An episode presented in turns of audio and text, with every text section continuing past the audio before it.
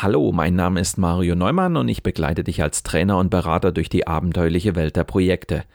In diesem Podcast lernst du alles, was du zum Überleben in Projekten brauchst. Ich entführe dich regelmäßig in spannende Themen, beantworte deine Fragen und versorge dich mit den wichtigsten Survival-Tipps. Los geht's!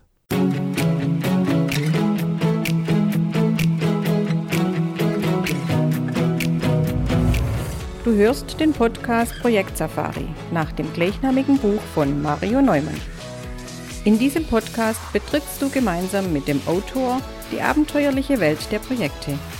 Erlebe Projektmanagement von seiner spannenden Seite und gehe mit Mario Neumann auf die Suche nach Antworten für deine eigenen Projekte. Hallo liebe Projektabenteurer. Im Interview der Woche habe ich heute Eike Eilks zu Gast. Ganz Nordlicht versteht er sich als Lotse für Projektmanagement und Digitalisierung. Eike unterstützt als Berater und Interimsmanager vor allem dann, wenn es in der Projektabwicklung seiner Kunden klemmt. In besonders kritischen Situationen reichen die Fähigkeiten eines guten und auch durchaus erfahrenen Projektleiters meist eben nicht mehr aus. Gerade für die Projektleiter aus dem eigenen Unternehmen wird es dann immer schwerer, das Projekt noch auf Kurs zu halten. Dann kommen Projektsanierer wie Eike zum Einsatz. Ich möchte mit Eike Eilks im Interview der Woche darüber sprechen, welche Anforderungen an einen guten Projektsanierer gestellt werden. Du bist gespannt darauf, was man leisten muss, um Projekte in kritischen Situationen wirkungsvoll zu sanieren? Dann lehn dich zurück und lass dich inspirieren von der 111. Folge meines Projekt Safari Podcasts.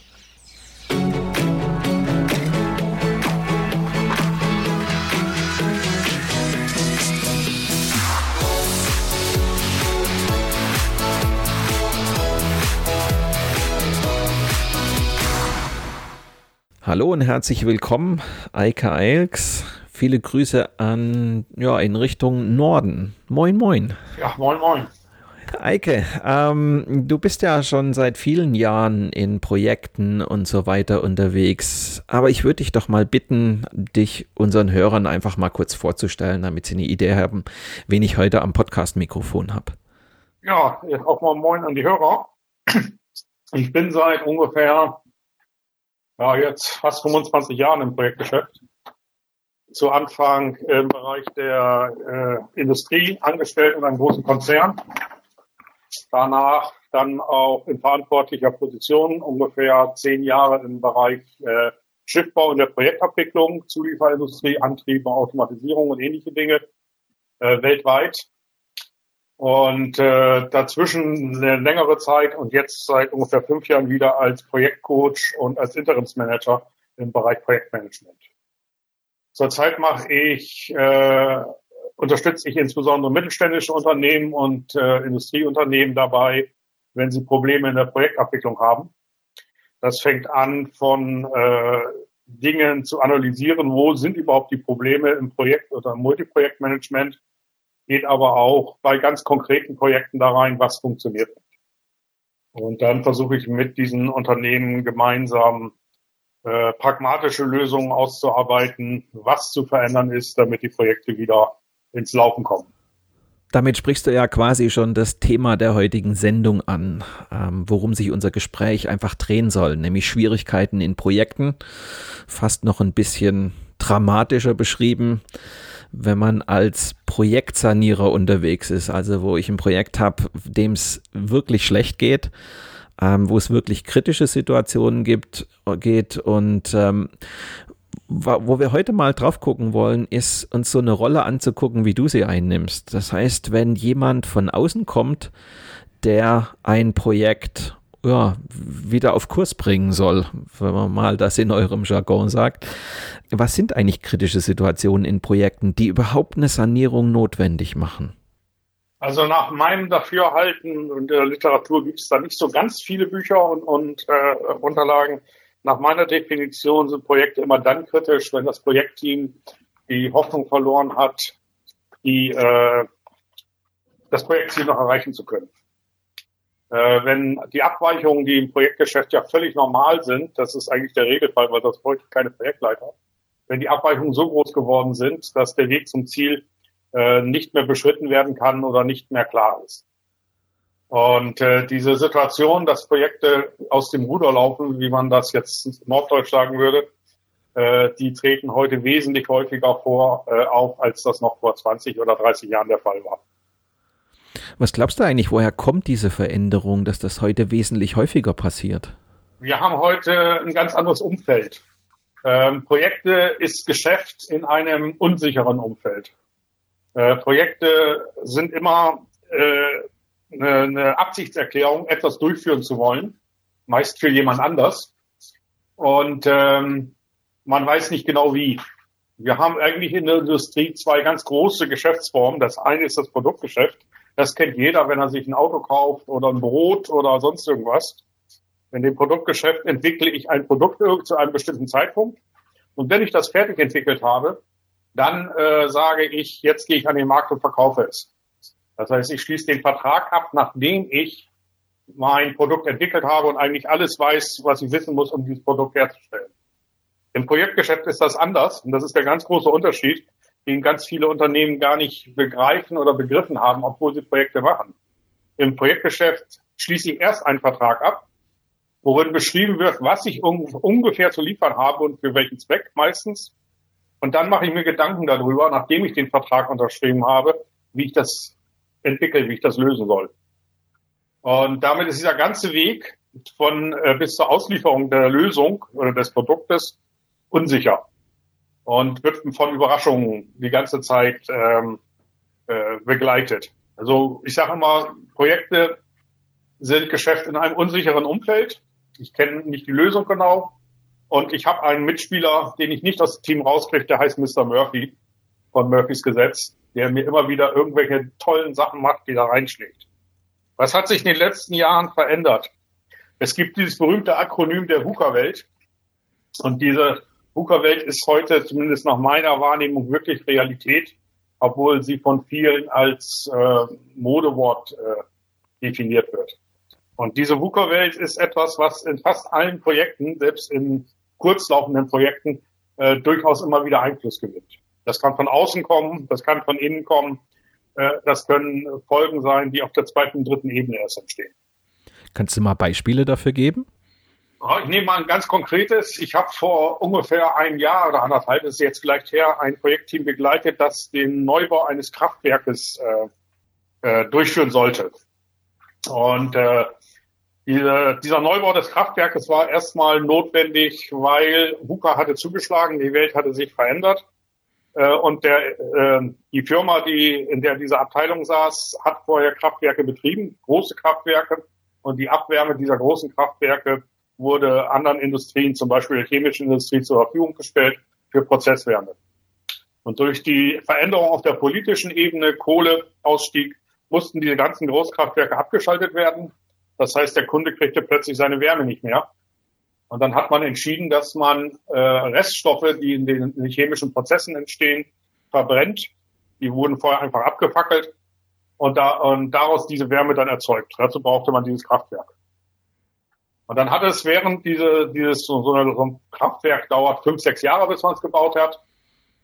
Dann wurde während dieser Zeit ganz woanders, an ganz anderer Stelle im Bereich der Erdgasförderung eine Diskussion angestoßen, was dort passiert, weil über diesen äh, Erdgasförderanlagen äh, standen auch immer Fackeln, in denen aus Sicherheitsgründen bestimmte Mengen an Gas verbrannt wurden. Und das wurde diskutiert von Leuten, die sich natürlich mit äh, Petrochemie und, und sowas überhaupt nicht auskannten. Und die Diskussion einfach, dass da eine Fackel war, äh, war auch ökologischer Sicht von Leuten, von diesen Leuten eben nicht hinnehmbar. Und so hat dann der Kunde, für den das Kraftwerk gebaut wurde, plötzlich gesagt, wir wollen auch keine Fackel mehr. Und man braucht diese Fackel zum Beispiel, wenn man den Kessel ausschaltet, damit die Gase, die sich dann im System befinden, sich nicht äh, verdünnen, sodass sie irgendwann explodieren können. Darum werden diese Rohre gespült mit Luft, mit Frischluft. Und das wurde dann in so einer Fackel aufverbrannt. Die hätte nur vielleicht 20 Sekunden oder Minute gebrannt. Vielleicht alle paar Tage mal. Aber die wollte man plötzlich nicht mehr. Und dann musste man ein System in, in dieses Kraftwerk ins, äh, implementieren, dass diese Verbrennung in einem geschlossenen Raum mit Schalldämpfer und ähnlichem, das nennt sich VCU, äh, äh, durchführt, sodass nach außen sichtbar diese Verbrennung gar nicht mehr äh, stattfand. Das hat natürlich für das Projektteam einen erheblichen Zusatzaufwand zur Folge, was Konstruktion angeht, was Zeit angeht, äh, was Kosten angeht und vieles, vieles andere mehr. Was hat das deiner Ansicht nach für dich dann am Ende zur Folge, wenn, wenn du da jetzt mal so drauf guckst auf dieses Beispiel? Also dieses Beispiel ist jetzt ein Beispiel, was das Projektteam normalerweise, in dem Projekt war ich aus anderen Gründen, was dieses Projektteam normalerweise äh, selber lösen muss oder können muss. Das ist Aufgabe des Projektleiters. Aber ähm, diese Abweichungen können sehr groß werden. Und die Abweichungen haben viele verschiedene Gründe. Und an manchen Gründen ist es so, dass die Lösung, wie komme ich aus diesen Abweichungen raus, äh, dazu führen, dass ich neue Abweichungen äh, generiere. Und diese Abweichungen äh, das Projekt eigentlich eher noch schwieriger zu handhaben zu machen und es noch chaotischer machen. Das heißt, du hast so eine Art Schneeballeffekt drin. Ja, es ist so eine selbstbeschleunigende Spirale, wenn man Pech hat. Äh, und ähm, diese, diese Spirale an der Stelle muss durchbrochen werden. Und das ist ein Problem, was die heutige Abwicklung gerade bei großen Projekten in den Unternehmen oft nicht zulässt, weil sie nach bestimmten Gesetzen funktioniert, die äh, die Wahrscheinlichkeit ausschließen sollten, dass solche Abweichungen entstehen. Ich will mal so sagen, ein gut, gut ausgebildeter Projektleiter, ein sehr erfahrener Projektleiter, äh, hat bestimmt einen bestimmten Werkzeugkasten zur Verfügung, mit dem er solche Abweichungen aussteuern kann, wie er sie, wie er sie erkennen kann und wie er darauf reagieren kann. Äh, und diese, äh, dieser Werkzeugkasten deckt nicht alles ab, was auf das Projekt einwirken kann. Und das ist die Problematik, die wir da heute haben. Das heißt, da kommt dann jemand wie du ins Spiel. Also wenn, wenn sozusagen der Projektleiter feststellt, mein Werkzeugkasten, ich bin so ein bisschen lost. Ich habe zwar einiges versucht, aber ich stecke hier in einer Art Spirale drin, das wird nicht wirklich besser. Und dann kommt jemand wie du ins Spiel. Was heißt denn das dann konkret? Es ist ein Ja und ein Nein, was sie darauf antworten muss. Mhm. Der Projektleiter agiert nach den Methoden, die er gelernt hat. Er existiert in einem System, das Unternehmenssystem, ein soziales System, das nach bestimmten Regeln funktioniert. An ihn werden bestimmte Anforderungen gestellt, wie er zu agieren hat, was er zu liefern hat, welche Informationen er bereitstellen muss, wie er auf bestimmte Dinge reagieren muss. Das kommen alles, alles Dinge, die zusammenkommen und die seinen Handlungsspielraum sehr stark einschränken. Innerhalb dieses, dieses sozialen Systems an der Stelle sind nicht die Lösungen zur Verfügung. Wenn der Projektleiter selber erkennt, dass er ein Problem hat, dann ist es meistens so, dass er an dieses System, sprich an sein Management herantritt und sagt, ich habe ein Problem, ich brauche Hilfe. Und diese Hilfe wird meistens vom Management dann auch bereitgestellt in der Form von Leuten, die diesem System angehören. Das heißt, ich komme aus diesem Kasten nicht raus. Der Kasten wird ein bisschen größer, ich habe auch mehr Power, aber ich komme erstmal aus diesem Kasten nicht raus. Im ersten Moment wird sich die Situation verbessern, aber auf lange Sicht, lange Sicht heißt dann auch nach einigen Wochen, wird erkennbar, dass die Situation sich nicht wirklich verbessert hat. Und erst wenn das System als solches, sprich das Management und der Projektleiter an der Stelle erkennen, dass sie irgendwo keine Lösung für ihr Problem mehr haben, dann tritt man an Leute wie mich heran und fragt nach Hilfe. Ich will mal auch da ein Beispiel nennen. Ich habe vor langer, langer Zeit mal eine Baustelle in, äh, in Asien betreut, Neubau eines sehr, sehr großen Containerhafens. Und der Hafen war zu 80 Prozent abgeschlossen. Also die Firma hat bestimmte Komponenten zugeliefert. Und dann hat es ja 2002, 2003 in den USA die Immobilienblase gegeben, die da geplatzt war, mit der Folge, dass weltweit die Warenströme zusammengebrochen sind.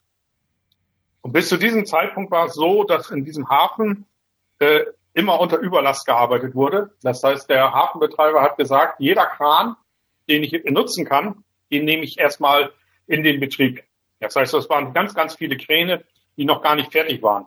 Die Katzen, die die Container hoben, fuhren halb so schnell, weil die Hälfte der Motoren äh, nicht angeschlossen waren.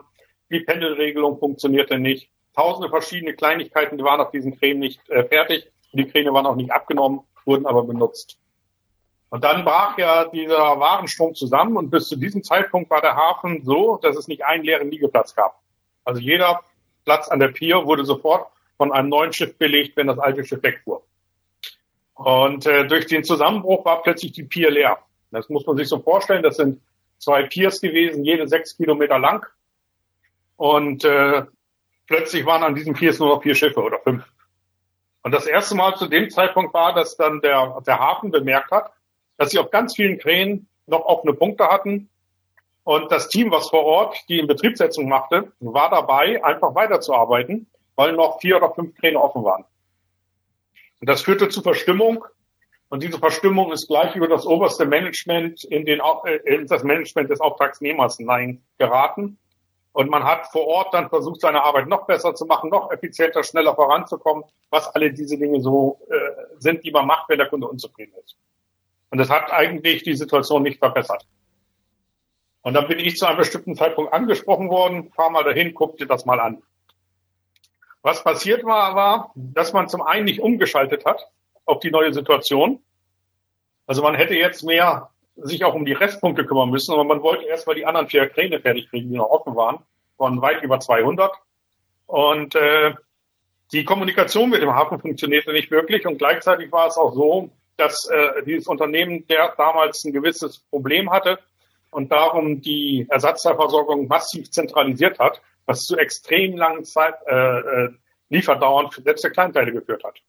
Das waren verschiedene Aspekte, die gleichzeitig zusammenkamen und ich bin dann hingefahren habe mich mit den Mitarbeitern unterhalten, die aus aller Welt kamen. Das war auch eine spannende Erfahrung. Also Chinesen haben eine ganz andere äh, Sicht auf die Welt oder Koreaner als beispielsweise Araber oder Skandinavier oder Niederländer. Und erstmal diese verschiedenen Kulturen so zu verstehen, dass man verstehen konnte, was die Leute wollten, war eine Herausforderung. Mhm. Und dann die verschiedenen Hebeln angesetzt. Ich habe in, in den Niederlanden in der Firma gesagt, ihr müsst diese Ersatzteilversorgung äh, Versorgung verändern, damit wir wir Teile schneller kriegen. So auf einen Teil sechs, acht Wochen zu warten, das kann nicht sein. Also bei Kleinteilen. Und ich habe dann angefangen, jede Woche mit dem Hafenmanagement zu sprechen, mit ihnen über Probleme zu reden und zu sagen, was wir abgeschlossen haben, sodass sie eine Sichtweise kriegen. Ich habe ein neues Tracking aufgeführt, sodass man sehen konnte, dass ein Fortschritt da ist. Und ich habe vor allen Dingen das, äh, die Hafenverwaltung eingebunden und habe gesagt, ich brauche jeden Tag zwei Kräne vormittags und zwei Kräne nachmittags, die ihr nicht betreiben könnt, damit wir darauf arbeiten können. Und so hatten die jeden Tag auch das Gefühl, dass da was passiert. Und das hat dazu geführt, dass ich nach ungefähr vier, fünf Monaten dieses Projekt in einen anderen Modus der Abrechnung reingebracht habe, in eine andere Art äh, der Abarbeitung. Und äh, der Kunde zufrieden war. Und nachdem ich dann nach drei Monaten das Projekt wieder verlassen hatte, hab, äh, kriegte ich ungefähr weitere vier Monate später noch ein Schreiben. Wir haben die Baustelle komplett abgegeben. Das war zwar unsere größte Baustelle und unsere komplexeste Baustelle, aber es war die erste Baustelle, die wir ohne Restpunkte, ohne Restkommando und ohne Restmaterial abgeben konnten. War ein gutes Gefühl. An dieser Stelle ein kurzer Hinweis zu unserem Seminar Schwierige Verhandlungen meistern. Der Arbeitsalltag eines Projektleiters ist geprägt von zahllosen Verhandlungssituationen. Es geht um Verträge, Entscheidungen oder einfach nur die nächsten Schritte im Projekt. Aber erzielt ihr in diesen Verhandlungen immer das erwünschte Ergebnis? Für Projektleiter ist Verhandlungsgeschick überlebenswichtig, um mit Auftraggebern, Lieferanten, Kunden oder anderen Beteiligten am Projekt zu guten Vereinbarungen zu kommen. Weitere Informationen zu unseren Seminaren findet ihr unter marioneumann.com/seminare.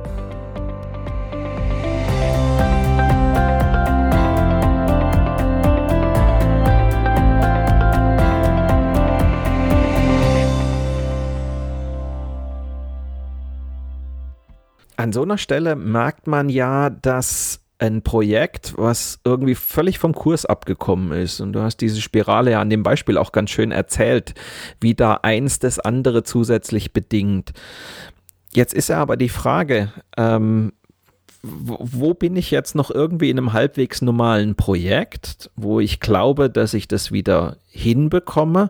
Und wann gestehe ich mir eigentlich ein, dass ich irgendwo so in eine, in, in eine Krise reingerutscht bin, wo ich jetzt auf einer richtig schiefen Ebene bin, wo es eigentlich immer nur noch weiter rutscht und das Rutschen auch immer schneller wird? Also wo ist eigentlich die Grenze dazwischen? Ähm, die Grenze gibt es nicht, sondern das ist ein fließender Übergang. Und das hängt sehr stark von den Projektleitern ab. Das hängt auch von dem Management, was dahinter steht, ab. Das hängt von dem Team ab. Wenn ich äh, mir Projekte angucke, die ich als kritisch definieren würde, dann würde ich das an vier Indikationen festmachen. Die erste Indikation an der Stelle ist ziemlich klar. Wenn ich ein Projekt kritisch wird, dann habe ich nicht nur Schwierigkeiten, sondern dann habe ich echte Probleme, weil dann sind meine Ressourcen, die für dieses Projekt eingeplant war, Geld, Zeit und für mich ist auch Motivation eine Ressource, Motivation fast aufgebraucht. Obwohl der Weg bis zum Ende dieses Projektes, bis zum Ziel, noch relativ lang ist. Solche Projekte haben über längere Zeiträume immer wieder diese Schwierigkeiten bemerkt und haben dann mit viel Engagement, mit viel Aufwand, sprich mit viel Zeit und viel Geld versucht, diese Indikationen zu beseitigen. Und mit diesem ganzen Aufwand und dieser Leistung, die man da reingebracht hat, haben die es auch geschafft, diese Indikationen zu beseitigen. Oder zumindest die wichtigste oder die wichtigsten Indikationen zu beseitigen. Und wichtig heißt in diesem Fall erstmal dominant, besonders sichtbar. Mhm. Das heißt, ein kritischer Pfad, den ich hatte, auf dem diese Probleme aufgetreten sind, der wurde gelöst. Man hätte weiterarbeiten können. Aber wenn man dann genau hinschaut, findet man zeitgleich neue kritische Pfade, äh, die, auf denen neue Probleme entstanden sind. Zum einen, weil man Ressourcen von dort weggeholt hat, weil die sich um die anderen Sachen kümmern mussten, oder aber weil man das vorher gar nicht beachtet hat. Das heißt, in Summe ist der Projektfortschritt auf der Strecke geblieben. Er wurde sehr viel langsamer und die Ursachen, die dazu geführt wurden, die hat man nicht wirklich bearbeitet, sondern man hat äh, sie zugedeckt, man hat sie umgangen und die gesamte Projektstruktur, die vorher ein relativ linearer Ablauf war, wurde plötzlich sehr kompliziert, wenn nicht sogar sehr komplex. Der Unterschied auch in, in der Sprache, was ist komplex und was ist kompliziert. Ein kompliziertes System kann ich im Prinzip komplett durchschauen. Schauen. Ein Schweizer Uhrwerk ist ein kompliziertes System. Auch ein TC ist ein kompliziertes System, obwohl ich nicht sagen kann, welcher Prozessor oder welcher Transistor wann schaltet. Komplex wird es dann, wenn die Wechselwirkungen zwischen diesen verschiedenen Faktoren so groß werden, dass ich nicht mehr beurteilen kann, was genau passiert, wenn ich irgendetwas mache. Das ist der PC dann, wenn ich zu viele Programme gleichzeitig laufen lasse. Das heißt, bei einem bei, bei einer komplizierten Struktur muss ich mich eigentlich nur konzentrieren oder mich darauf fokussieren, dann, dann funktioniert das. Bei einem komplexen System ja, da muss ich diese Wechselwirkungen überhaupt mal so richtig verstehen. Wenn wir jetzt sozusagen in unser Krisenprojekt zurückkehren, da wird vielleicht aus einer komplizierten Struktur eine komplexe Struktur. Das heißt, die ganzen Wechselwirkungen werden jetzt plötzlich in der Projektkrise immer sichtbarer. Was bedeutet das eigentlich für die Mitarbeiter, die da drin arbeiten? Wenn ich die Wechselwirkungen sehe, alle, wichtig ist der Begriff alle an der Stelle, dann bin ich noch kompliziert. Das ist dann heute eben nicht mehr der Fall. Und das heißt, man arbeitet sehr stark an Dingen, die man verändern will. Und diese Dinge äh, erfordern einen sehr hohen Aufwand in einem Bereich, wo man nicht mehr sicher ist, dass man das Richtige macht. Das führt dazu, dass bei den Mitarbeitern sehr schnell die Nerven blanken, auch beim Projektleiter. Die Leute geben, was sie können, was sie meinen, geben zu können, wo sie meinen, äh, dass sie das Richtige tun. Die Mitarbeiter engagieren sich hochgradig. Oft leisten sie Überstunden in einem Maß, die äh, eigentlich gar nicht zulässig sind. Äh, es ist also schwierig, auch für den Projektleiter das einzubremsen, dass die Leute nicht, äh, ich sag mal, 24 Stunden am Tag arbeiten und dann noch die Nacht dazu nehmen. Und das führt auch bei vielen Mitarbeitern dazu, dass sie lange Zeit, wenn sie, solange sie noch engagiert sind, ihr privates Umwelt vernachlässigen. Ich habe selber oft genug erlebt, dass Mitarbeiter dann zu mir kamen und sagten, dass sie auf der privaten Ebene Probleme haben, die, die Frau, ich sag mal, mit Scheidung droht, die Freundin sie verlassen hat, was immer die Dinge sind, weil, das, weil sie keine Zeit mehr haben für ihr Umfeld. Es treten bei manchen Mitarbeitern erste frühe Burnout-Symptome aus, Hoffnungslosigkeit, innere Kündigung gegenüber dem Projekt, gegenüber dem äh, der Firma, teilweise sogar Fluchttendenzen. Ich habe auch Mitarbeiter, in, unter, in Projekten, in Projekten kennengelernt, die gesagt haben, ja, ich bin nur noch ein paar Wochen hier, ich habe mich woanders umgesehen und ich werde dann, dann in die Abteilung wechseln oder zu dem Unternehmen wechseln. Ja, aber mein Chef weiß noch nichts davon, das bitte nicht weitergeben. Ähm, was man auch oft beobachten kann, ist ein steigender Krankenstand. Mhm. Weil es einfach purer Stress ist über lange Zeit. Und die Schwierigkeit ist, dass der Projektleiter jetzt eine extrem höhere Anforderungen an seine Leitungs-, an seine Führungskompetenz hat. Und äh, kaum ein Projektleiter ist für solche Situationen ausgebildet. Also da gehört viel Psychologie hinter und das ist in der klassischen Projektleiterausbildung äh, zwar der Teil, was Thema Team angeht, mit der Teamuhr und solchen Dingen, aber so äh, Umgang mit Stress, Burnout-Prophylaxe gehört nicht dazu. Mhm. Jetzt sollte man ja meinen, dass da eigentlich ein Management, das von außen als Lenkungs-, als Steuerungsfunktion da drauf guckt, ja eigentlich eine wichtige Rolle spielen sollte. Macht's aber meistens nicht, oder? Nein, es ist richtig und es versucht es auch. Aber ich hatte zu Anfang ja von dem sozialen System eines solchen Projektes gesprochen, auch von dem sozialen Unterne äh, System dieses Unternehmens. Das Management an der Stelle hat eine andere Verantwortung. Das Projekt ist ein Teil davon. Und auf das Management wirken ganz andere Kräfte als auf den Projektleiter. Der Projektleiter sieht nur, das ist mein Ziel, da soll ich hin und mir schwimmen die Fälle davon. Äh, das Management soll kaufmännische Zahlen liefern, soll Ergebnisse liefern, soll verschiedenste andere Dinge tun, auch, auch einen Vertrieb unterstützen oder mit Lieferanten agieren langfristig. Und äh, äh, dieses Management hat, weil es diese anderen Rahmenbedingungen alles hat, selber große Schwierigkeiten. Es steht selber massiv unter Druck. Insbesondere dann, wenn das Projekt ganz konkrete Forderungen hat. Auch das ist der Regelfall. Äh, der Projektleiter sagt, ich brauche noch diese zwei Spezialisten jetzt für acht Wochen. Es geht nicht ohne die. Meine Leute sind zwar ganz gut da, aber ich brauche diese beiden, exakt diese beiden Spezialisten zusätzlich, sonst gehen wir hier weg. Und äh, das Management hat jetzt diese beiden Spezialisten herbeizuschaffen, die sind aber in zwei anderen Projekten eingebunden. Und indem ich diese beiden Spezialisten aus den anderen Projekten abziehe, dann kollabieren die. Dann habe ich nicht nur eine, sondern drei Krisen auf einmal. Und äh, das heißt, die Projekte äh, versuchen sich gegenseitig die Ressourcen wegzuholen. Und wenn das nicht wirklich funktioniert, also wenn das Management da standhaft ist und sagt, geht nicht, äh, dann passiert das auf einem kleinen Dienstweg im Hintergrund über persönliche Netzwerke. Irgendeiner, der im Projekt arbeitet, der mit dem anderen befreundet ist oder äh, mit dem man schon lange mal zusammengearbeitet hat, sagt, kannst du nicht mal eben zwei, drei Wochen hier helfen? Lass den Kram doch da drüben liegen. Und dann machen die das auch. Das heißt, die Projekte fangen entweder auf der offiziellen oder auf der inoffiziellen Ebene an, sich gegenseitig zu kannibalisieren. Und das kann dazu führen, dass aus einer Krise drei Krisen werden, dann acht Krisen werden und wenn das Unternehmen nicht sehr groß ist oder eine schlechte Kultur hat, die auf Mängel äh, äh, eliminierend wirkt, dass das für kleine Unternehmen oder für solche Bereiche dann auch existenzgefährdend sein kann. Das, was du ja hier beschreibst, ist so in einem, in einem hohen Maße so, ein, so eine reaktive Art, mit so einer Krise umzugehen. Siehst du es auch so? Das ist richtig. Also die Problematik an der Stelle ist äh, ein ganz großes Kennzeichen dieser Problematik ist, dass das Projekt in einen Krisenmodus gerät, so würde ich ihn bezeichnen. Und Krisenmodus heißt, ich bin nur noch reaktiv unterwegs. Wenn das der Fall ist, dann bin ich schon sehr tief in einer Krise. Und oft wird sie trotzdem noch nicht erkannt. Das heißt, der Projektleiter äh, sieht seine Aufgabe darin, die, die heftigsten Brände, die heftigsten Feuer, die in seinem Projekt lodern, zu löschen. Und zwar das Feuer, was am, am heißesten ist, was am größten ist, wird zuerst bearbeitet die Leute, die am lautesten schreien. Es gibt bestimmte Indikationen, die dominieren und diese dominieren, diese dominierenden Indikationen erfordern Reaktionen. Und diese Reaktionen kommen. Oft haben die Projektleiter auch keine Wahl, weil zum Beispiel der Kunde sich zum x-ten Mal beschwert, dass irgendwas nicht geliefert wurde und sei es nur ein Bericht.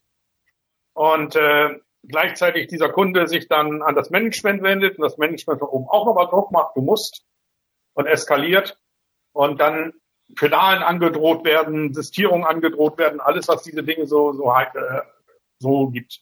Das heißt, der Projektleiter wird diesem Anliegen nachkommen, wird versuchen, das zu erfüllen und es wieder beim Feuer löschen. Das Management spielt da eine ganz große Rolle. Oft ist das Management ein absoluter Faktor, diese, diese, dieses reaktive Arbeiten zu befeuern. Weil wenn das Projekt kritisch ist, muss es ja auch selber in seinem Senior Management berichten, gegenüber seinem Aufsichtsrat oder wo auch immer hin. Und äh, dazu braucht dieses Management Informationen. Und die kann auch nur der Projektleiter liefern. Und dann kommt es dazu, habe ich selber leider auch erlebt, dass man zweimal in der Woche, und zwar nicht zu bestimmten Terminen, sondern wenn jemand anruft, einen Bericht fertigstellen soll, der dann da und da äh, vorgetragen werden soll. Und da das Management selber auch außerhalb des Projektes die Details nicht kennt, wird der Projektleiter auch noch mit herangezogen, das vorzustellen. Und dann sitzt man mit ein, zwei Kollegen aus dem Team und stellt Zahlen zusammen, macht, macht Grafiken, äh, Berichte, packt vielleicht noch ein paar Fotos dabei. Es bringt im Endeffekt nichts. Es befriedigt, wenn es hochkommt, eine Neugierde. Aber es kostet viel Zeit und Geld. Und die Entscheidungen, viele solche Dinge zu tun, also auch äh, auf andere Sachen zu reagieren, die sind immer sehr kurzfristig. Und wenn das Problem auftaucht, wenn das Feuer erkannt wird, muss ich sofort handeln. Ich kann mich nicht zwei Tage zurückziehen, Brainstorming machen, überlegen, wie kann ich mit der Situation am besten klarkommen, sondern der Projektleiter ist gefordert, sofort und kurzfristig zu reagieren. Und äh, ob dann diese Entscheidungen und die daraus resultierenden Tätigkeit für das Projekt und für den Weg zum Projektziel hilfreich sind, das ist oft nachrangig und Glücksspiel. Man setzt also viele Ressourcen ein, ohne dass dabei ein nennenswerter Mehrwert rauskommt. Ja, ich kann das nur unterstreichen. Also ich erinnere mich selber auch an ein Projekt, das relativ kurzfristig in so eine Krisensituation geraten ist. Und ähm, da war es tatsächlich so, dass eigentlich der Projektleiter hätte sich mit seinem Team um eine größere Produktentwicklung kümmern müssen. Das heißt, ähm, er ist als Projektleiter im fachlichen Bereich deutlich mehr gefordert gewesen als vorher. Das ist ja so das, was du sagst, ja, das ist das größte Feuer, wo ich es gerade habe. Aber dann gab es eben an der anderen Stelle exakt dieses, was du beschreibst. Ich muss die gesamten Stakeholder jetzt irgendwo ruhig halten. Ich muss Management-Meetings, ich habe Kunden-Meetings. Das Ganze war so drastisch, dass wir am Ende die Rolle gesplittet haben. Das heißt, wir haben einen, einen weiteren Projektleiter quasi eingestellt, der ausschließlich damit beschäftigt war, die ganzen Stakeholder in diesem Projekt drumherum ähm, ruhig zu halten, damit sich dieses Entwicklungsteam wieder auf die Produktentwicklung konzentrieren konnte und dort die eigentlichen Probleme zu lösen weil die lagen in der Produktentwicklung nicht darin, dass die Kommunikation im gesamten Umfeld nicht gestimmt hätte. Also das kann zum Teil eine extrem große ähm, ja, Belastung beziehungsweise einen extrem großen Arbeitsaufwand erzeugen. Und das Interessante ist ja, dort löst du die Probleme ja nicht, dort kommunizierst du ja nur über die Probleme und versuchst, die Stakeholder zur Ruhe zu bringen. Ich versuche eigentlich mir den Rücken freizuhalten, damit ich mich um meine Arbeit kümmern kann, anstatt mich mit anderen Sachen zu beschäftigen lass uns doch mal drauf gucken, was sind eigentlich typische Ursachen für so kritische Situationen? Also wo, wo fängt diese schiefe Ebene eigentlich an, wo das Ganze ins Rutschen gerät? Ja, ich glaube, ich habe es vorhin schon mal gesagt. Projektleiter haben wir in den Projekten nicht, um einen Projektplan abzuarbeiten. Wenn wir das könnten, bräuchten wir sie nicht. Sondern Projektleiter haben die Aufgabe, in den Projekten zu erkennen, wo sind Abweichungen und sie sollen dann steuernd einwirken, um das Projekt wieder zurück auf den Weg zum Ziel zu bringen. Das ist wie so eine Wellenbewegung, die sich um den ursprünglich geplanten Pfad herumrankt.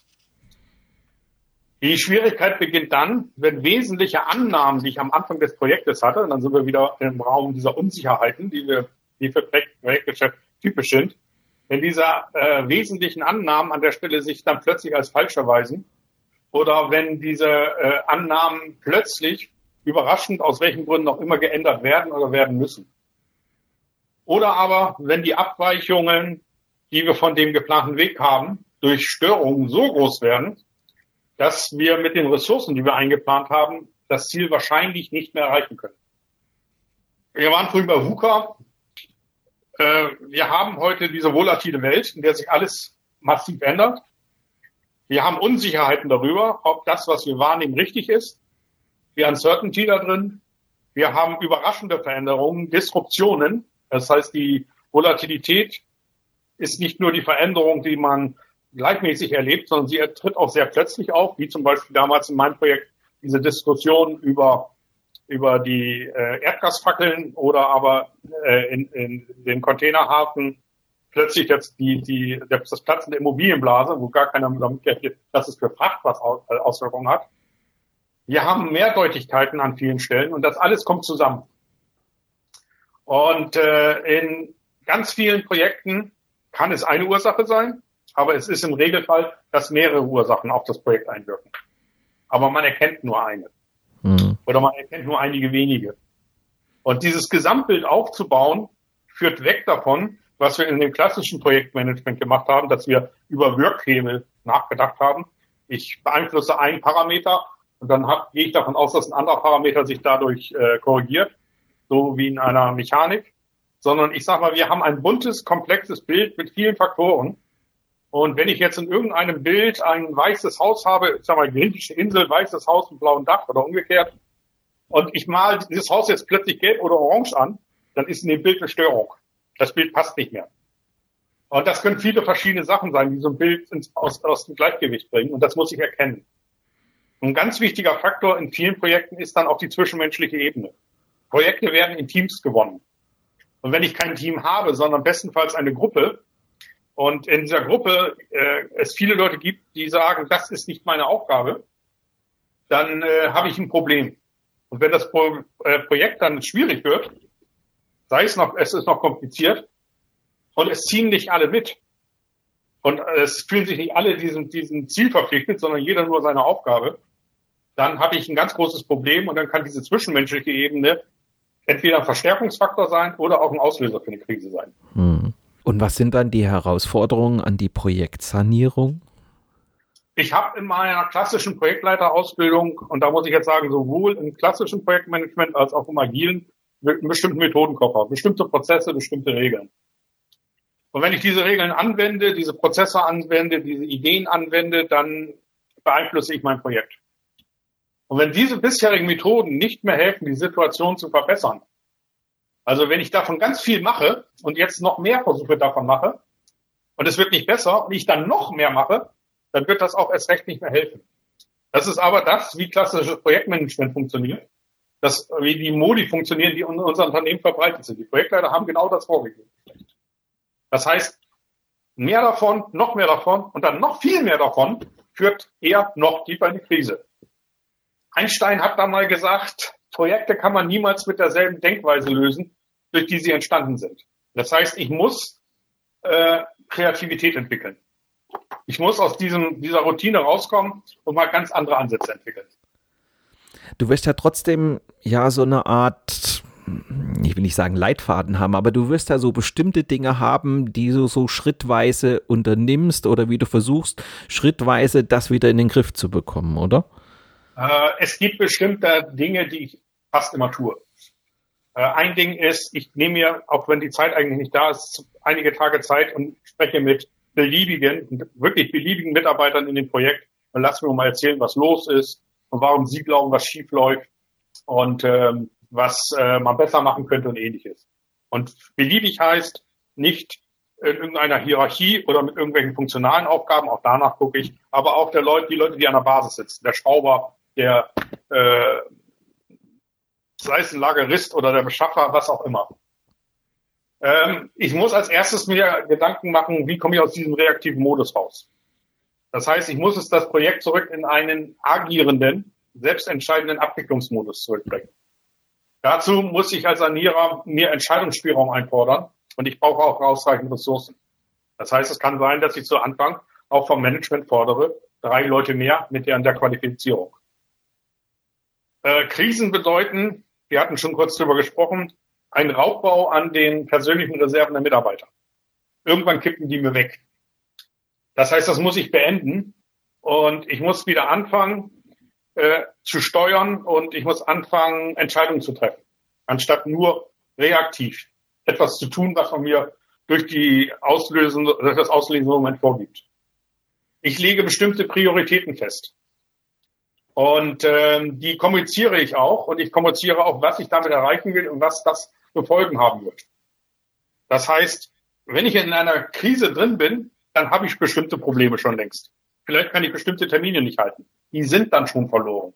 Das heißt, ich kommuniziere, dass ein bestimmter Termin nicht gehalten wird, sondern noch in der Zukunft liegt und ich erstmal erstmal rauskriegen muss, wann der sein wird. Aber das wird ganz klar gesagt.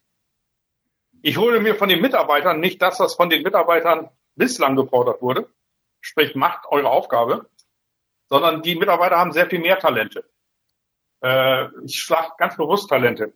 Es gibt Leute, die sind privat in der Freiwilligen Feuerwehr. Die haben damit oft äh, Fähigkeiten in Führung und ähnlichen Dingen oder in der Ausbildung. Die will ich einsetzen. Mitarbeiter sind oft sehr, Kreativität, sehr kreativ, indem sie Workarounds entwickeln. Von denen will ich wissen. Ich will gucken, ob das uns helfen kann. Das heißt, ich gucke, welche Lösungsansätze im Projekt vorhanden sind, die bisher niemand beachtet hat, die bisher nicht genutzt wurden, und wie kann ich die weiterentwickeln, wie kann ich die aktivieren. Also mein Weg, den ich ursprünglich zum Ziel mal geplant habe, wird zu einem fiktiven Pfad und ich entwickle aus dem Weg zum Ziel eigentlich den Blickwinkel auf das Ziel und diesen Blick nach möchte ich gehen. Ich kann es mal einfach sagen, ich habe es oft erlebt, in, in, in, auch in Mitarbeitergesprächen, ein ganz beliebiger Satz ist, unter den gegebenen Umständen war es das Beste, was ich erreichen konnte. Das heißt, jemand anderes ist auch schuld, die Umstände sind schuld. Was ich von den, von den, in den Team erreichen will, ist zu sagen, wenn hier auf eurem Weg ein riesiger Stein oder Fels liegt, dann wartet nicht davor oder versucht rüber zu klettern, weil der Weg darüber führt, sondern überlegt euch immer, wenn nicht außen rumgehen könnt. Ist vielleicht einfacher. Hm. Jetzt sag mal, warum glaubst du, sind selbst gute und erfahrene Projektleiter mit sowas überfordert? Der Projektleiter ist erstmal, äh, ich sage jetzt mal, ich nehme mal ein anderes Wort, der Projektmanager ist erstmal ein Manager. Das heißt, er hat eine sehr, sehr gute Ausbildung erfahren und äh, diese Ausbildung beinhaltet Methoden, oft ein Prozesshaus, Regeln, oft niedergeschrieben, die ihm sagen, wie er agieren soll. Und dieses Prozesshaus entsteht aus Ideen, nach denen ein Unternehmen funktioniert. Wir gehen davon aus, dass wenn wir das und das tun, das und das die Folge sein wird. Und das soll er einwenden. Er ist über viele Jahre darin groß geworden, hat sich darin sozialisiert und er setzt dieses ganze Wissen und diese Ideen in Form von diesen Methoden und den Indikationen ein, die er bekommen hat, um sein Projekt zu leiten. Damit ist er aber gefangen in einem, ich sag mal, in einem kleinen Kubus von, von Möglichkeiten. Der Krisenmanager von außen ist ein Macher.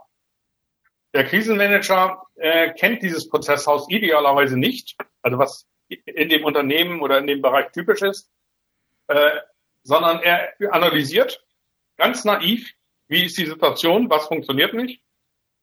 Dann überlegt er, was zu machen ist und er veranlasst dieses. Kannst du ein Beispiel dafür nennen? Ja, mir gibt es ein ganz fantastisches Beispiel.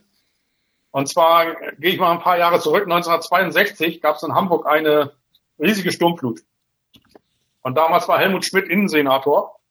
Sturmfluten sind an der Küste etwas ganz Typisches. Eigentlich kennen wir die mehr als genug hier oben. Das ist eigentlich nichts, worüber man, wovor man Angst hat. Man weiß, wie man damit umgehen soll. Helmut Schmidt war damals Chef der Verwaltung der Hansestadt. Bei dieser Sturmflut war es seine Aufgabe, mit Hilfe dieser Verwaltung und den für solche Fälle vorgesehenen Regeln und Maßnahmen das Problem in den Griff zu kriegen.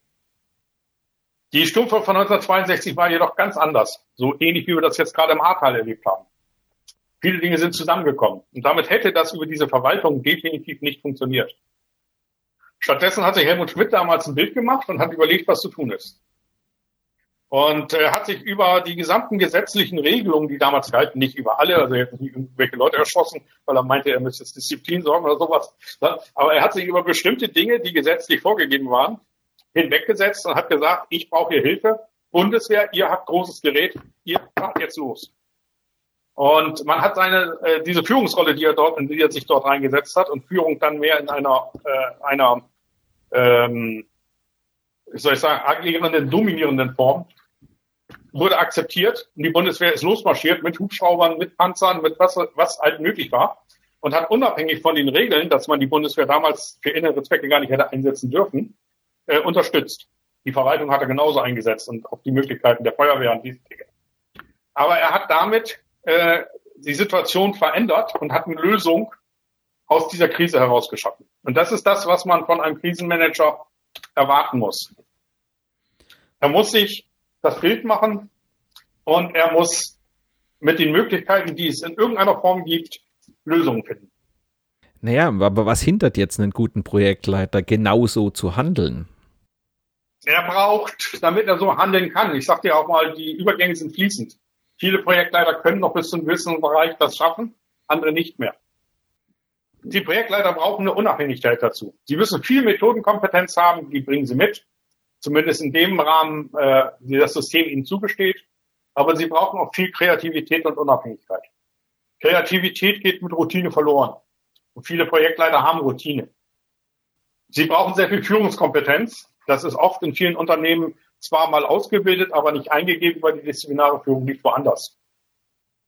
Das Unternehmensumfeld, in denen Sie agieren, funktioniert nach bestimmten Ideen. Die müssen Sie anerkennen, sonst sind Sie in diesem System falsch aufgehoben und werden in diesem System auch nicht weiterkommen können und werden auch das System nicht zufriedenstellen können.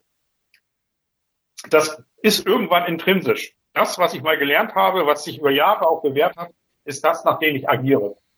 Und äh, diese ehemals bewährten Indikatoren, diese Handlungsmuster, diese Reaktionsmuster, die funktionieren in der Krise oft aber nicht mehr. Und sich daraus zu befreien, ist sehr, sehr schwierig. Die Projektleiter haben eine Routine für schwierige, für komplizierte Projekte und wenden die auch an. Und wenn das reicht, sind die hochgradig erfolgreich. In der Krise brauche ich aber Kreativität. Ich brauche Shortcuts.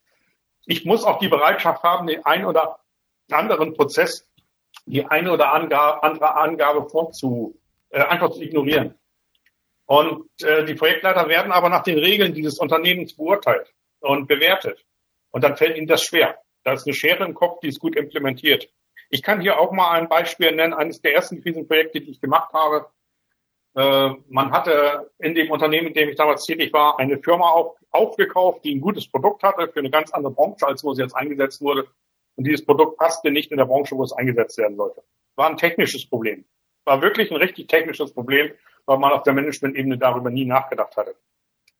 Und äh, das Projekt ist in die Krise geraten und der damalige Vorgesetzte der verlangte von mir, ja, wir brauchen auf wöchentlicher Basis äh, eine KTA, ein Kostencontrolling. Du musst diese Zahlen mir liefern. Du musst mir diese Zahlen liefern. Das wären dann immer so, ich sag mal, das waren damals noch Zeiten, es gab zwar SAP, aber du hast die Zahlen nicht auf dem Bildschirm gekriegt, sondern ausgedruckt. Das waren dann so 5 cm Stapel Tabellen, wo du das dann raussuchen musstest, dann in Excel überführen und dann nach PowerPoint. Das waren immer so vier, fünf Stunden, die man dafür gebraucht hätte. Ich habe dann immer gesagt, ja, mache ich, ja, mache ich. Wenn ich Zeit habe, mache ich das. Ich habe es nie gemacht, weil das technische Problem zu lösen war wichtiger und es war wichtiger, äh, den Kunden mit den Kunden zu kommunizieren, damit er bei der Stange blieb. War sehr kritisch für den Kunden. Und äh, diese Unabhängigkeit, warum ich die damals hatte, kann ich nicht sagen, aber diese Unabhängigkeit haben die meisten Projektleiter nicht. Besteht darin nicht der eigentliche Unterschied zu einem externen? Also wenn ich mal so weit bin, dass ich sage, ich hole mir einen externen rein, da äh, akzeptiere ich ja quasi schon mit, dass, okay, wir haben es mit unseren eigenen Bordmitteln nicht geschafft und jetzt holen wir einen externen. Und wir akzeptieren, wenn der halt sagt, mache ich nicht bringt's nicht, äh, hat, hat gerade keine Priorität. Ähm, ist, ist das der eigentliche Unterschied des Externen? Exakt. Der Externe an der Stelle ist geholt worden, weil man es selber nicht mehr schafft. Und selbst dann ist es häufig so, dass das Unternehmen noch sagt, du sollst das und das und das und das machen, wende diesen und jenen noch einen Prozess an. Und dann setzt man den, damit, wenn das äh, passieren sollte, ersetzt man den eigentlichen Projektleiter durch einen anderen Projektleiter, äh, der das Gleiche machen soll, nur die Sachen erst noch lernen muss. Der Unterschied wirklich ist der, ich habe eigentlich erkannt, dass ich es selber nicht mehr kann. Und wenn die Kultur im Unternehmen so ist, dass man Schuldigen sucht und den in der Person des Projektleiters gefunden hat, dann ist das ein erster Schritt, der aber nicht der richtige ist. Sondern eigentlich heißt die, wir als System, wir als Bereich können das nicht. Wenn man einen externen Projektsanierer engagiert, dann kann man eigentlich sagen, dass man das Schlimmste erwartet. Jetzt bin ich ein bisschen flapsig. Das heißt, im schlechtesten Falle erfüllt dieser äh, Projekt, dieser externe Projektleiter die Erwartung. Der externe Projektleiter kann jederzeit sagen, Sie haben mich engagiert, weil Sie es selber nicht mehr lösen können. Lassen Sie mich also das machen, was ich für richtig halte. Und wenn dann heißt, nein, aber diese Prozesse müssen eingeführt werden, dann muss ich als extern auch die Konsequenz ziehen und sagen, dann stehe ich dafür nicht zur Verfügung. Der Externe hat einen großen Vorteil. Wenn er ins das Projekt reinkommt oder in, das, in dieses Unternehmen reinkommt, dann geht er dort rein, um wieder zu gehen. Er macht seinen Job, idealerweise erfolgreich und dann verlässt er das Unternehmen wieder. Das heißt, ich muss im System als Externer nicht darauf achten, dass ich nett zu meinen Vorgesetzten bin, dass ich Vorgesetzte aus dem höheren Management äh, aufgrund von strategischen Fehlentscheidungen äh, ich kritisiere. Ähm, ich muss mich nicht hinterher im Projekt, im System nochmal äh, äh, ähm, platzieren. Das heißt, wenn ich als Externer da bin, kann ich frei entscheiden, während der interne Projektleiter mit allem, was er tut, Spuren hinterlassen wird und diese Spuren hinterher viele Folgen haben werden.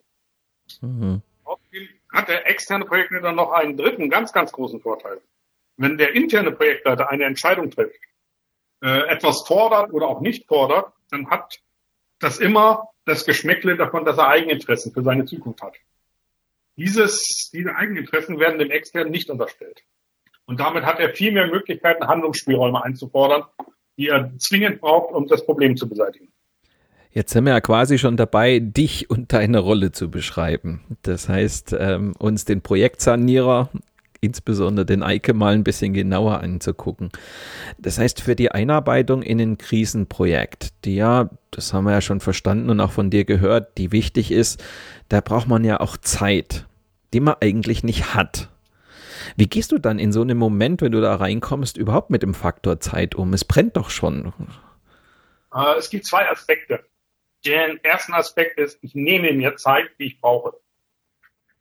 Aber äh, ich brauche sie nicht, um mich in das Projekt komplett einzuarbeiten. Ein Projekt, das schon seit drei oder fünf Jahren läuft, äh, da brauche ich Wochen oder Monate, bis ich alles davon gelernt habe. Selbst dann fehlt mir das meiste. Ähm, ich bin als Sanierer der Neue im Projekt, im Projektteam. Ich bin unbeschriebenes Blatt, ich weiß nichts. Und ich habe ganz viele Leute da, die eigentlich alles wissen. Das bestehende Team sind die Erfahrenen in diesem Projekt, was den Content angeht und was die Historie des Projektes angeht. Und äh, meine Erfahrung sagt, in fast allen Projekten, in denen ich tätig war, waren die Leute, die dort tätig waren, mit allem Wissen ausgestattet, was man eigentlich grundsätzlich gebraucht hätte, um das Projekt zu äh, das Problem zu vermeiden oder aber um den Kurs zu verändern und aus dem Problem rauszukommen. Das heißt, äh, ich als Krisenmanager muss die Änderung vornehmen, dass dieses Wissen tatsächlich genutzt wird, was in der Vergangenheit nicht der Fall war. Ich muss dieses Wissen reaktivieren und neue Ansätze daraus entwickeln und einsetzen. Das ist auch in kurzer Zeit möglich, wenn ich dieses Team einbinde. Wenn ich die Leute dazu bringe, wieder mitzuarbeiten und nicht nur ihre Aufgabe zu erfüllen, sondern eine Lösung zu entwickeln. Das führt dazu, dass ich nebenher ganz persönlich viel über das Projekt lerne und über die Historie und über das Umfeld. Aber wichtig an der Stelle sind die Leute in neues Denken hineinzuführen und neues Wissen oder vorhandenes Wissen neu äh, auszubilden, um es zu benutzen. Und wenn ich das in diesen in solchen Projektteams mache, dann ist das auch eine Sache, wo dann ganz viele plötzlich kommen und sagen, ja, man hätte uns auch vorher mal fragen können, aber mich fragt ja keiner. Und wenn ich dann sage, warum hast du nicht was gesagt? Habe ich doch, aber es wollte keiner hören.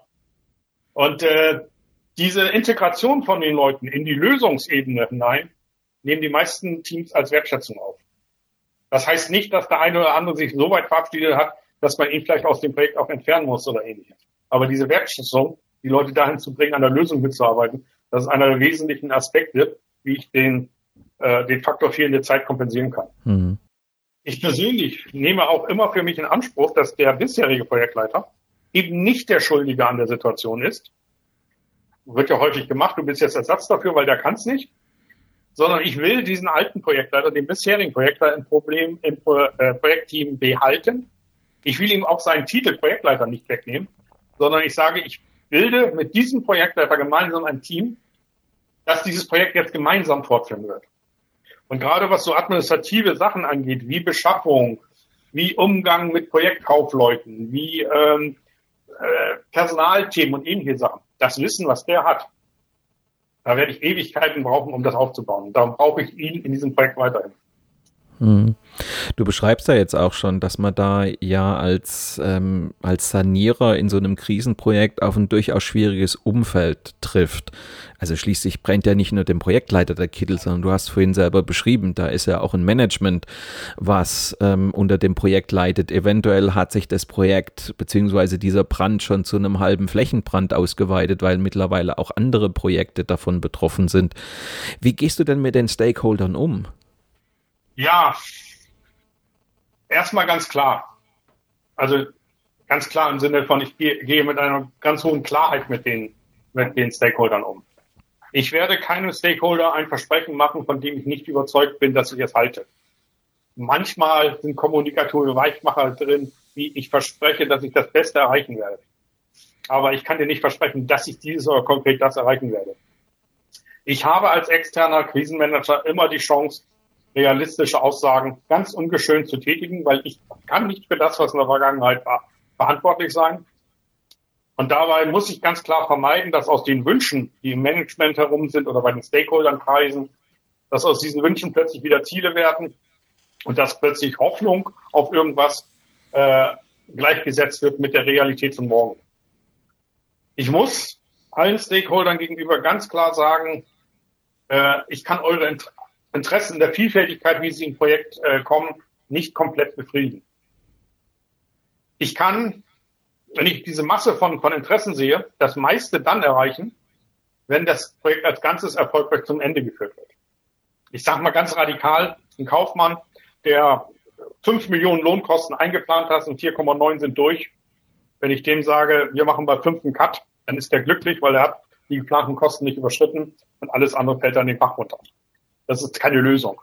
Aber es wird eben Dinge geben, die dabei, äh, die dabei über die Jordan gehen. Es muss ganz deutlich kommuniziert werden, dass Projekte, die in kritischen Situationen sind, dass die gewisse Ziele bereits äh, verpasst haben und dass diese Ziele auch nicht wieder eingeholt werden können. Termine ist ein ganz wesentlicher Punkt, Kosten ist ein ganz wesentlicher Punkt, Ergebnisziele häufig genauso. Diese sind vorbei und ich kann jetzt mir darüber Gedanken machen, wie können neue Ziele dafür aussehen. Dafür brauche ich aber auch Zeit. Das heißt, ich kann kommunizieren, dass das, was jetzt zu dem Zeitpunkt, wo ich einsteige, sobald ich die erst, ersten Informationen habe, was noch möglich äh, erscheint, kann ich vorstellen als Möglichkeit. Und ich kann verpasste konkrete Ziele, wie Kosten, wie Termine, dann neu verhandeln. Und ich kann vor allen Dingen eine neue Priorisierung der Ziele verhandeln, die ich dann fixiere.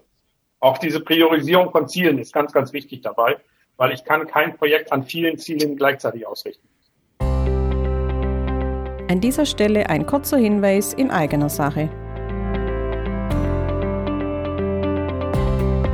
Wenn du mehr über die spannende Welt der Projekte erfahren willst, besuche auch unser Online-Magazin Abenteuer Projekte. Dort findest du zahlreiche Videos, Audio- und Textbeiträge zu schwierigen Situationen, mit denen du als Projektleiter oder Projektleiterin früher oder später konfrontiert sein wirst. Abenteuerprojekte ist dein Survival Guide und wird dir helfen, Projekte auch unter schwierigen Bedingungen erfolgreich zu managen und mit Auftraggebern, Vertragspartnern und Mitarbeitern immer den richtigen Kurs einzuschlagen. Wir freuen uns auf deinen Besuch auf abenteuer-projekte.de.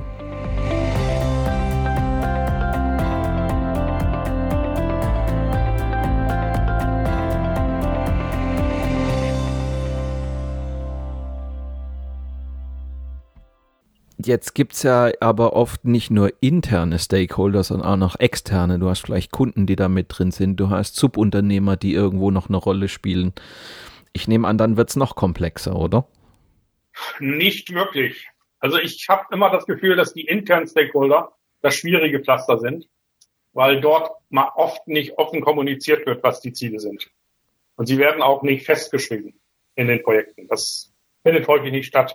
Wenn ich mit dem Projekt vertriebliche Ziele verbinde, äh, auch in der Planung des Vertriebs, dann stehen die nicht als Projektziel drin. Aber sie werden dem Projektleiter vorgeworfen, wenn sie nicht eintreten. Oder man schreibt sie plötzlich nach Monaten rein. Extern ist die Situation oft sehr klar, aber dort ist sie besonders unangenehm und schwierig sind dort Veränderungen zu erreichen. Mein Kunde erwartet in erster Linie eine Erfüllung des Vertrages. Auch mein Lieferant, der will irgendwann liefern und sein Geld sehen. Und wenn ich das Teil noch nicht brauche oder Lagerschwierigkeiten habe, ich kann diese, diese Ziele vom, von meinen Kunden aber nicht mehr erfüllen. Er wird sein Produkt später bekommen. Und äh, ich muss mir mich mit dem Kunden auseinandersetzen und auch verstehen, was ist das größte Problem, das der Kunde aus der Fehlentwicklung in meinem Projekt hat. Und wie können wir diese, diese Probleme, die er damit hat, abfedern? Wie können wir ihm helfen? Oft ist es aber auch so, dass der Kunde Mitverantwortung trägt. Ich kann auch da gleich noch ein kurzes Beispiel zu nennen. Und wie könnten hier Kompensationen oder Mehrwerte aus, aussehen an der Stelle? Das sind Fragen, noch ein paar mehr, die ich mit dem Kunden zusammen diskutieren muss, die ich verstehen muss. Und dann muss ich versuchen, mit dem Kunden eine Vertrauensbasis zu schaffen, so dass er das Gefühl hat, ich habe sein Interesse im Auge und ich möchte ihm auch gerecht werden. Ich habe einfach nur diese Schwierigkeiten und diese Schwierigkeiten sind aufgekommen. Und daraus resultiert, äh, resultieren Maßnahmen und daraus resultieren auch Priorisierungen für meine internen äh, Stakeholder. Und die müssen dort, ich sag mal, die müssen sich ins gleiche Boot setzen und mitrudern. Und da ist das Management im Unternehmen gefordert, das äh, das unterstützt. Alle Alternativen dazu führen dazu, dass wir uns irgendwann vor Gericht mit Rechtsanwälten wiedersehen und keiner mehr glücklich und zufrieden ist. Mhm. Ich ist noch dahin gesendet. Du hast angedeutet, du hättest ein Beispiel. Ja, ich habe mal im Bereich Pharma gearbeitet. Das war eine Pilotanlage im Bereich Biotechnologie. Und man hatte die Automatisierung bestellt und hatte in der Ausschreibung Dinge beschrieben, hat dann noch eine Spezifikation geschrieben. Und diese Spezifikation war äh, anerkannt als Grundlage des Vertrages. Aber es war, wie gesagt, eine Pilotanlage im Bereich äh, Biotechnologie, ein Medikament äh, im Bereich Krebstherapie. Und äh, als man dann anfing, bestimmte Typicals für dieses Konzept, für dieses Projekt zu entwickeln, äh, und der Kunde dann über Zwischenabnahmen machte und sich das anguckte, stellte man fest, dass das, was mal in der Spezifikation beschrieben war, stark vereinfacht war. In Wirklichkeit war das ganze Thema um Faktoren komplexer. Damit hat aber weder die Mannstärke ausgereicht, noch das Budget ausgereicht, noch die Zeit ausgereicht. Und äh, dann fing ab einem bestimmten Zeitpunkt an, äh, zwischen dem Projektleiter auf äh, Lieferantenseite und dem Projektleiter auf Kundenseite an, gegeneinander zu schießen. Die Stimmung wurde immer schlechter. Ja, wir müssen das und das machen, das steht aber nicht im Vertrag. Ja, das haben wir aber beschrieben, das ist aber ganz anders zu verstehen. Das können wir bis zu dem, dem Termin nicht leisten und, und, und, und. Und das ist sehr schnell eskaliert, weil die Margen im Bereich Pharma extrem hoch sind. Das war aber zu dem damaligen Zeitpunkt eben noch nicht so ganz klar. Ich bin irgendwann in dieses Projekt hineingekommen, habe dann eben auch Gespräche mit dem Kunden äh, geführt und habe mit Experten aus dem Bereich ge gesprochen. Und die sagten mir ganz klar, aufgrund von patentrechtlichen Sachen haben die genau fünf Jahre Zeit, nachdem sie das Medikament anerkannt, angemeldet haben, mindestens zwei produzierende Anlagen am Laufen zu haben, sonst verfällt das Patent. Das heißt, hier ist, die, ist diese Zeitschiene hochgradig kritisch. Und, aber die verdienen wahnsinnig viel Geld damit. Und dann hat man sich auf Management-Ebene, ich war dann da als Moderator mit drin, unterhalten. Man hat sich gegenseitig nochmal auf den Tisch gelegt, was sind die Probleme. Und die Lösung hieß dann, ihr als Lieferant stellt sicher, dass alle Termine eingehalten werden. Ihr könnt Leute einsetzen, so viel ihr wollt, und wir tragen die Kosten für diese Leute, aber keinen Gewinn. Und man hat dann an der Stelle quasi, ich glaube zehn waren es damals, zehn Meilensteine festgelegt.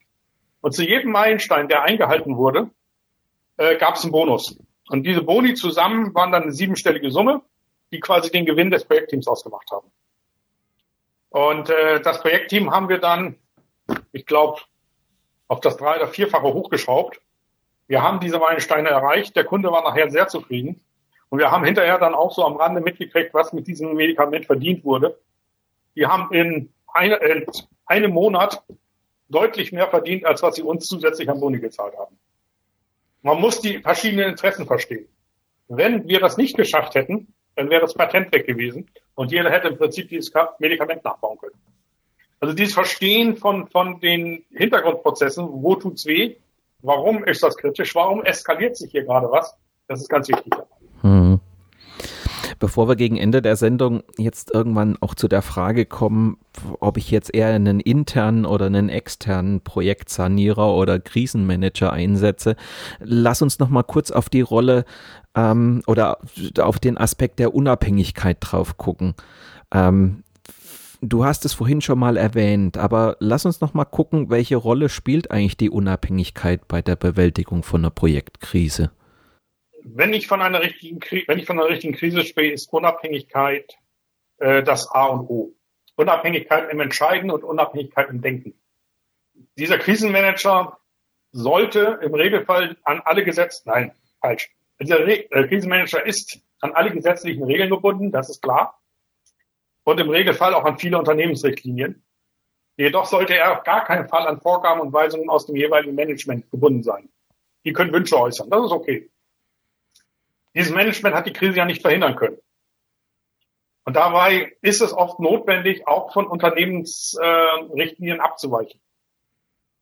Ich habe in einem Projekt gearbeitet, ich hatte das vorhin schon erwähnt. Dort gab es Schwierigkeiten mit, mit steuerrechtlichen Sachen und man hat darum entschieden, alles Material wird nur noch über die Zentrale in Europa auf die Baustellen geschafft. Dann können wir sicherstellen, dass Steuern gezahlt werden, dass Zoll richtig ist, alle diese Dinge.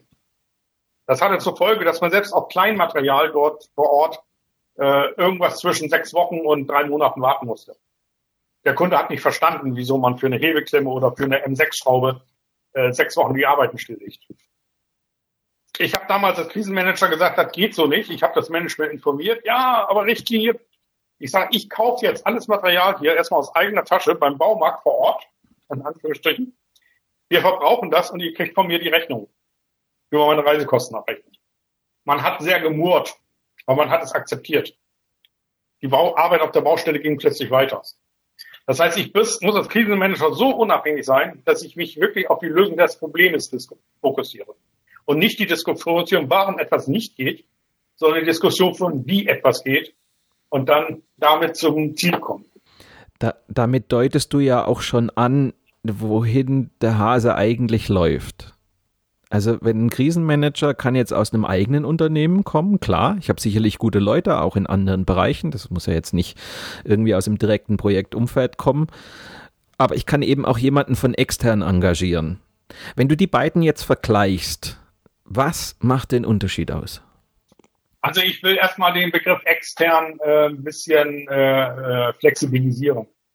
Extern heißt nicht, er muss wirklich von aus einem anderen Unternehmen Freelancer oder sonst irgendwas sein. Extern heißt, er muss außerhalb äh, des sozialen Systems, das für dieses Projekt verantwortlich ist, außerhalb des Bereichs oder der Abteilung tätig sein und damit äh, in dem Sinne unabhängig. Es kann auch jemand sein, der aus dem gleichen Unternehmen kommt, oder aus einem ganz anderen Sektor oder sowas. Weit, weit weg. Äh, das ist extern. Sicherlich der richtige Externe, so wie ich das jetzt bin, an der Stelle ist noch ein Stück unabhängiger. Der interne Projektleiter er ist immer Teil des sozialen Systems, in dem das Projekt stattfindet. Er ist in diesem System sozialisiert. Er erkennt alle Werte an, die in diesem System existieren oder die meisten, und er erkennt die Verfahren an. Weil sonst würde er dort nicht diese Verantwortung übertragen haben. Er hat dadurch auch einen eingeschränkten Blickfeld. Das heißt, er sieht oftmals nicht, äh, was die Ursachen der Krise sind, weil er eine gewisse Betriebsblindheit hat. Das haben wir schon immer so gemacht. Nicht, dass er das sagt, sondern dass das einfach vorhandenes Wissen ist und äh, Basis seiner Beurteilung. Äh, er muss sich an die offiziellen, aber vor allen Dingen auch an die, an die ungeschriebenen Gesetze, die im System herrschen, halten. Ein Vorgesetzter, der eine Persönlichkeitsstruktur hat, die Kritik an ihm nicht zulässt, wird auch nicht in der Krise plötzlich kritikfähig werden. Wenn er das tut, auch wenn er sachlich recht hat und das sehr sachlich formuliert, das wird ihm immer anhängen und seine Zukunft sieht plötzlich ganz anders aus. Auch diese Dinge habe ich schon erleben müssen. Das heißt, er wird sich geschickterweise diplomatisch verhalten, was man mir dann oft nicht nachsagen konnte. Und er hat dieses diplomatische Verhalten auch in seiner Sozialisation gelernt. Das ist ein Teil, der in seinem Kopf existiert. Er hat auch Vorteile, gar keine Frage. Er kennt dieses System, dieses Netzwerk und er weiß, wo in diesem Netzwerk wertvolle Ressourcen sind, die man sich holen kann, wo ich Hebel machen kann, bei wem ich noch mal was hinterlegen kann den setzt du ja auch ganz bewusst ein oder beziehungsweise du hast vorhin gesagt, du behältst den Projektleiter ja bei, du möchtest den ja in deinem Umfeld weiterhin behalten, weil er ja genau diese Vorzüge dir als Externem ja auch mitbringt.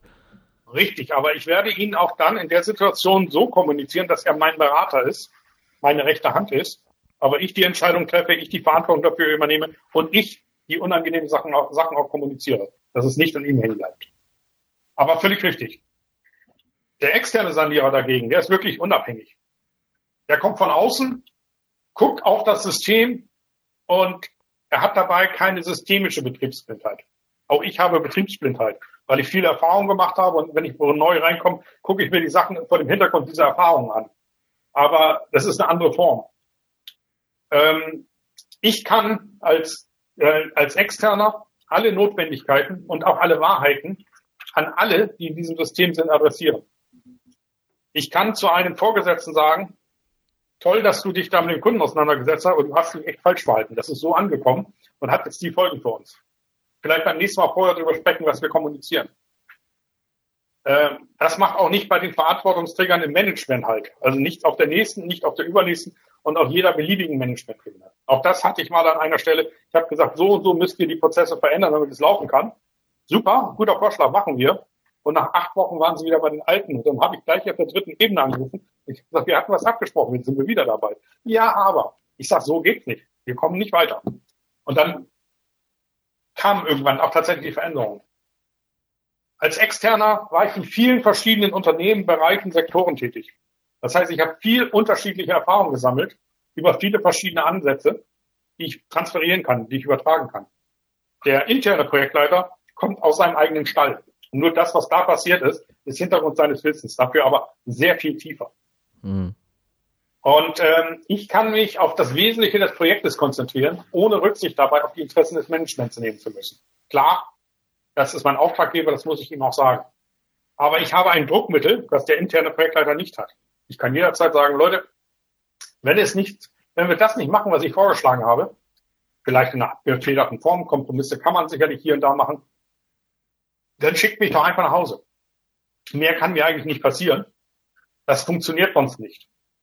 Und das kann der Interne eigentlich fast gar nicht. Er kann sagen, hier Leute, auch das habe ich schon miterlebt bei einem Kollegen, äh, ich stelle meinen Stuhl zur Verfügung und der, äh, der Subsegmentleiter hat dann gesagt, nein, akzeptiere ich nicht, weil der Mann wirklich gut war, aber nichtsdestotrotz, äh, die Möglichkeiten sind da begrenzt. Und das ist das, äh, wo der Unterschied eben ganz klar zum Tragen kommt. Ja, dann lass uns zum Ende der Sendung vielleicht noch auf ein paar Survival-Tipps gucken, die du den Hörern vielleicht mit auf den Weg geben möchtest, die sich in einem ja, schwierigen Projekt befinden, die sich, die so das Gefühl haben, dass sie auf einer schiefen Ebene sind. Was sind so deine Survival-Tipps an die, ähm, wenn sie da so in der Schwierigkeit stecken? Grundsätzlich für jeden Projektleiter gilt in erster äh, Linie, und das gilt für einen Projektsanierer noch viel massiver, bleibt unabhängig. In, insbesondere in eurem Denken. Wenn ihr Sanierer werdet, wenn ihr in das Projekt hinein, in ein Projekt hineinsteppt, was schief läuft, dann hat man euch beauftragt, weil man es selber nicht mehr kann. Dieses Bewusstsein muss man im Hinterkopf haben und dann muss man wirklich unabhängig denken. Ganz, ganz wichtig nutzt das Team, äh, nutzt das Team, das dort vor Ort ist, nutzt dessen Wissen. Die Leute, die dort vor Ort seit Monaten in dem Projekt arbeiten, sind die Experten für die Situation. Die wissen, was schiefgelaufen die ist, die wissen, was der Kunde will, die wissen, was man schon ausprobiert hat und was man macht. Und dazu gehört auch ganz besonders der Projektleiter selber. Nie das Projekt als Insel betrachten, sondern immer den Blick auf das Umfeld richten. Was ist im Umfeld zu verändern? Welches Know-how muss man gegebenenfalls ausbauen? Gibt es Methoden, die das Projekt nicht kennt, obwohl es kennt, das kennen sollte? Äh, immer in einem größeren Rahmen gucken. Und nicht zuletzt, und das ist, glaube ich, das Wichtigste, Projekte, egal ob sie jetzt kritisch sind oder nicht, Projekte gewinnt man immer nur als Team. Achtet darauf, dass die Mannschaft als Team arbeitet, dass sie zusammenarbeitet und nicht nur als Gruppe von Leuten, die miteinander arbeiten. Dann hat man von vornherein verloren. Ja, Eike, dann sage ich zum Abschluss der Sendung vielen, vielen herzlichen Dank für die Zeit, die du dir genommen hast, in deine Arbeitswelt uns eintauchen zu lassen, ähm, um uns teilhaben zu lassen an Schwierigkeiten, die es eben auch gibt in Projekten. Vielen, vielen herzlichen Dank. Gern geschehen. Lasst uns zum Abschluss der Sendung noch einen kurzen Blick auf die nächste Folge werfen. In der geht es um fehlende Orientierung. Eigentlich berichte ich ja nur ungern aus meiner Arbeit, weil ich ja auch zur Verschwiegenheit verpflichtet bin. Aber dieses Erlebnis war dann doch sehr eindrücklich. Führungskräften kommt in Projekten eine besondere Verantwortung zu. Sie sind verantwortlich, Entscheidungen zu treffen, Ziele zu kommunizieren und Mitarbeitern Orientierung zu geben. Aber was macht man eigentlich, wenn das einfach nicht passiert? Wenn du gespannt darauf bist, wie man in einem Workshop mit der fehlenden Orientierung durch eine Führungskraft umgeht, dann höre doch in der kommenden Woche wieder rein oder abonniere einfach meinen Podcast Projekt Safari bei SoundCloud, Spotify, Google oder Apple Podcasts. Dann bleibst du immer auf dem Laufenden. Mit diesem kleinen Hinweis endet die heutige Episode meines Podcasts Projekt Safari. Danke fürs Zuhören, empfehlt mich weiter und bleibt mir auch während der kommenden Episoden treu. Euer Mario Neumann.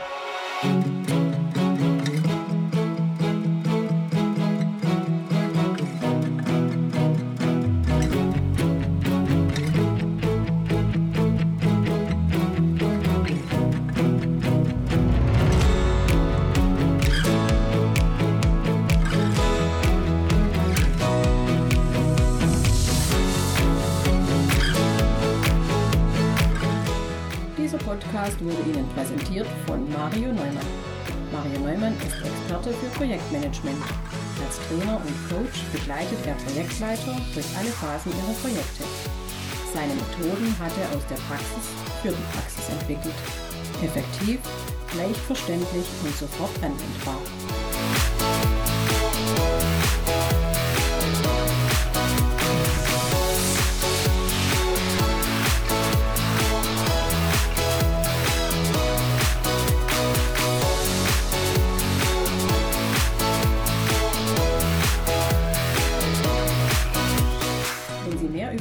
Spannende Welt der Projekte erfahren möchten, dann gehen Sie doch mit Mario Neumann auf Projektsafari. Sein gleichnamiges Buch zeigt, wie Sie die abenteuerliche Reise durchs Projekt vorbereiten, Hürden überwinden und nie das Ziel aus dem Blick verlieren. Tipps für den Ernstfall, Erlebnisse erfahrener Projektleiter und theoretische Hintergründe fügen sich zu einem völlig neuartigen Handbuch für Projektmanager. So wird jedes Projekt aufregend und inspirierend wie eine Safari.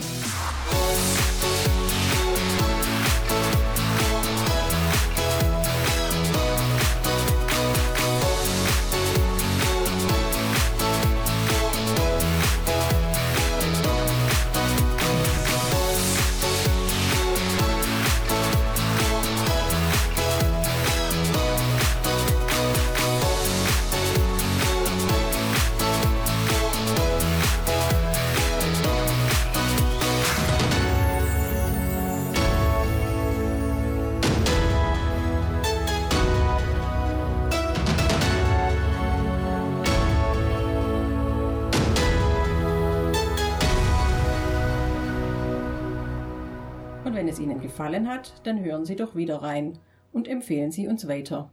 Ihr Team Mario Neumann.